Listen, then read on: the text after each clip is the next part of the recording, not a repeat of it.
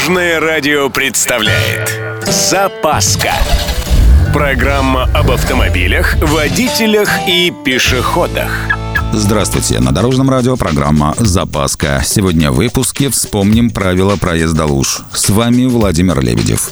Поехали!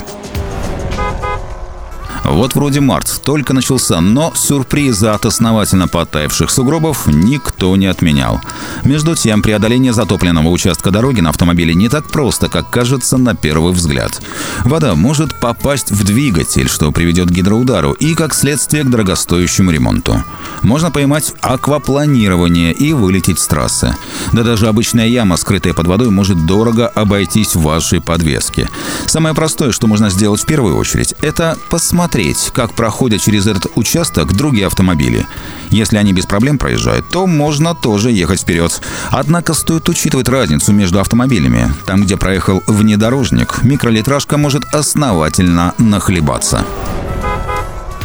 Если нет уверенности в безопасности, можно выйти из машины и померить глубину лужи подручными средствами, ну, какой-нибудь веткой, палкой и так далее. Самое главное, любую лужу, даже небольшую, нельзя преодолевать на скорости. Сильный поток воды может оторвать госномера, брызговики и даже бампер.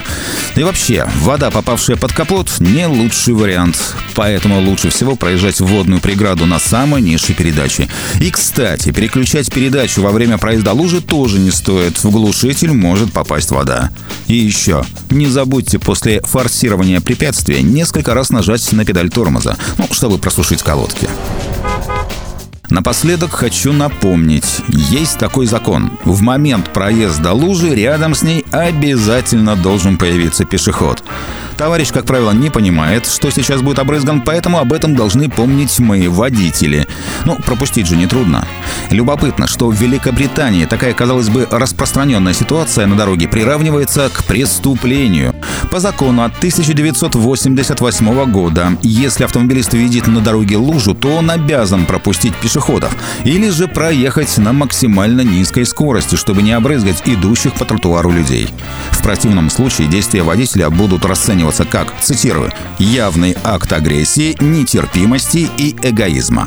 Нарушителю может грозить крупный штраф и даже лишение прав. На этом у меня все. С вами был Владимир Лебедев и программа «Запаска» на Дорожном радио. Любой из выпусков вы можете послушать на нашем сайте или подписавшись на официальный подкаст. Дорожное радио. Вместе в пути. Запаска. Практически полезная, теоретически грамотная, приятная во всех отношениях.